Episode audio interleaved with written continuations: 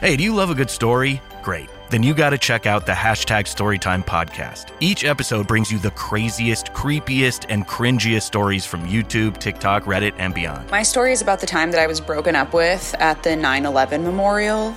Uh, twice. Look, the internet is a dumpster full of stories, and I, your host, Will McFadden, dive in headfirst, sift through the flaming trash, and bring you nothing but treasures. Listen to all 21 episodes of Hashtag Storytime now on the iHeartRadio app, Apple Podcasts, or wherever you get your podcasts.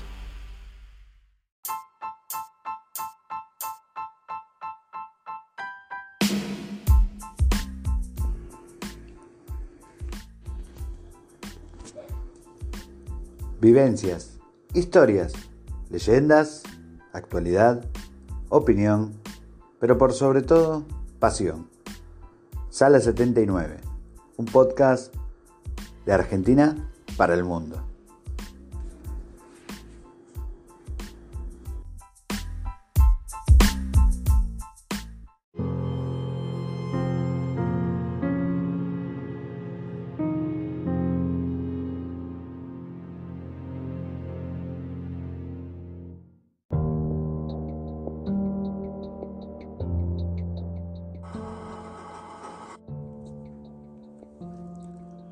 Era una noche clara y de cielo estrellado, con escasa nubosidad. La base naval argentina de Decepción, situada en la isla homónima perteneciente al archipiélago de la Shetland del Sur. Aquel 3 de julio de 1965, un grupo constituido por 17 personas, 14 del destacamento militar argentino y 3 militares chilenos que estaban de visita, fueron testigos del avistamiento de las evoluciones de un extraño objeto luminoso sobre aquellos cielos antárticos. El comandante de la unidad era el teniente de fragata Daniel Alberto Perice, quien con el tiempo se convertiría en un destacado ufólogo, integrante de comisiones investigadoras militares y civiles, de investigaciones ufológicas y comisión directiva de la Federación Argentina de Estudios de la Ciencia Extraterrestre además de colaborar en diversas publicaciones como también de participar en distintas reuniones y encuentros en el país y en el extranjero. Pero ¿qué observaron los testigos? Se trataba de una luz con apariencia sólida, de forma circular o lenticular, cuyo perímetro lucía borroso. Su parte central ofrecía tintes rojizos, mientras que los bordes presentaban colores que variaban entre amarillo, verde, anaranjado azul y blanco. Se lo pudo ver por momentos con binoculares y un teodolito. No emitía sonido alguno y la altura de vuelo estimada era de 15 a 20 kilómetros. Perice llegó a estimar un tamaño aparente del objeto de 75 a 90 metros de diámetro, mientras que uno de los miembros civiles del grupo, el meteorólogo Jorge Hugo Stanich, llegó a cifrar en cuatro en cuatro el número de objetos observados, aunque no juntos, sino en diferentes sitios. Durante los 62 minutos del avistamiento, ocurridos cuando se hacía la observación meteorológica habitual, el objeto se desplazaba lentamente, con detenciones, destellos, oscilaciones, desapariciones y reapariciones. Efecto asociado probablemente a la escasa cobertura de nubes presentes. Los testigos señalaron que se movía haciendo zigzag, disminuyendo finalmente su tamaño aparente a medida que se alejaba. Stanich intentó infructuosamente fotografiar el objeto ya que no contaba con una película apropiada a las condiciones de escasa luminosidad reinante en el invierno antártico.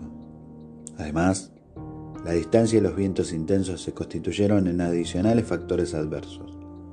Ese mismo día, el destacamento chileno, ubicado al sudoeste del argentino, también detecta movimientos de objetos. Y algo similar ocurría con los cinco británicos que contemplan desde su base antártica una mancha luminosa de apariencia extraña que permanecería 10 minutos estática. El 6 de julio de 1965, La Secretaría de la Marina Argentina informa a la prensa mediante un comunicado titulado Avestaje de objetos voladores no identificados en la Antártida Argentina, diciendo lo siguiente. Del destacamento naval Decepción en la Antártida Argentina fue observado el día 3 de julio a las 19.40 horas un objeto volador de forma lenticular, aspecto sólido, coloración predominante roja y verde, por momentos con tonalidades amarillas, azules, verdes, blancas y anaranjadas. Fue registrado su desplazamiento en dirección general este, por momentos cambiando al oeste, a una altura de 45 grados sobre el horizonte y a distancia aproximada de 10 a 15 kilómetros.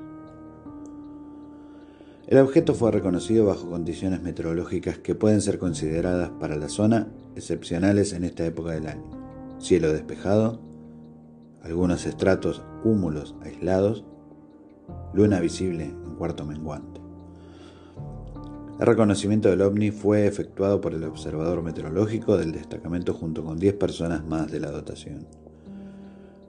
El intervalo de observación fue de 15 a 20 minutos, pudiéndose tomar fotografías Personal del destacamento naval antártico Orcadas también observó en la tarde del mismo día el ovni de referencia.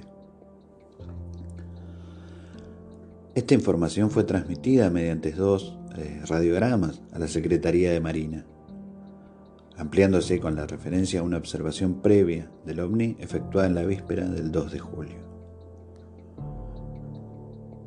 El avistamiento de un ovni en un destacamento naval antártico argentino por parte de numerosos testigos acompañado de observaciones aparentemente similares en estaciones chilenas y británicas, difundido por el medio oficial de la Marina de Guerra, indudablemente generaría repercusiones en los principales medios periodísticos nacionales e internacionales, generando un amplio debate acerca de lo observado y el tratamiento de los diarios y revistas sobre los platos voladores fue amplio y diverso.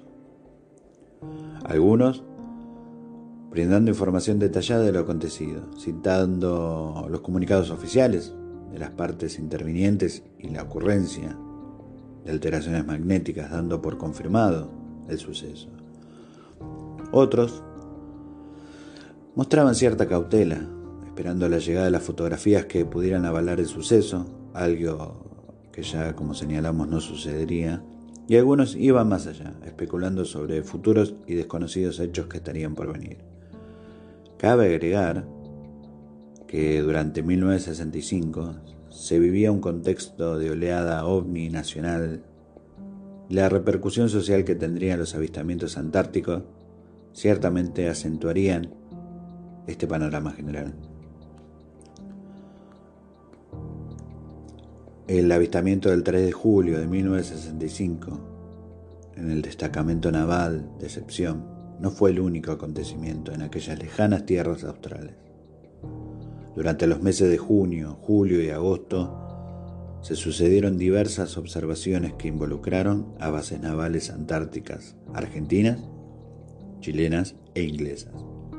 Incluso ese mismo día, 3 de julio, hubo otros dos avistamientos atestiguados de una base argentina y una chilena, mientras que en el día anterior tuvieron lugar otros cuyos protagonistas fueron los británicos. La mayor cantidad de avistamientos fue durante julio, con seis casos, tres en junio y uno en agosto. Se ensayaron distintas explicaciones para comprender lo sucedido en aquellos tres meses desde la observación de fenómenos astronómicos, como ser meteoros, estrellas, inclusive el planeta Marte, y también meteorológicos, las nubes, pasando por la presencia de objetos artificiales como el satélite ECO 1, hasta la sugerencia de que podría haber existido una suerte de psicosis colectiva. Aunque muchos de estos argumentos no resultaron concluyentes. Finalmente, se debe recordar que en ese año de 1965 fue considerado como uno en donde se produjo una importancia de denuncias de avistamientos de objetos. que se dieron a lo largo y a lo ancho de todo el país, cuyo momento más álgido se dio a mitad de ese año, en consonancia con las observaciones antárticas. Tres años después, en 1968, se volvería a repetir otra oleada de denuncias ovni en nuestro país. Pero eso cabe para otra historia.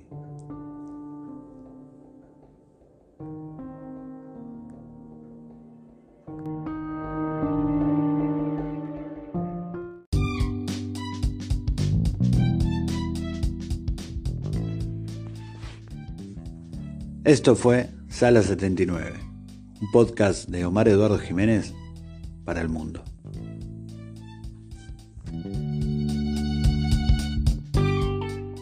You might have noticed a change in your neighborhood lately. Yep, Sprint stores are now T Mobile stores. Now that Sprint is T Mobile, you get more coverage, value, and benefits than ever before.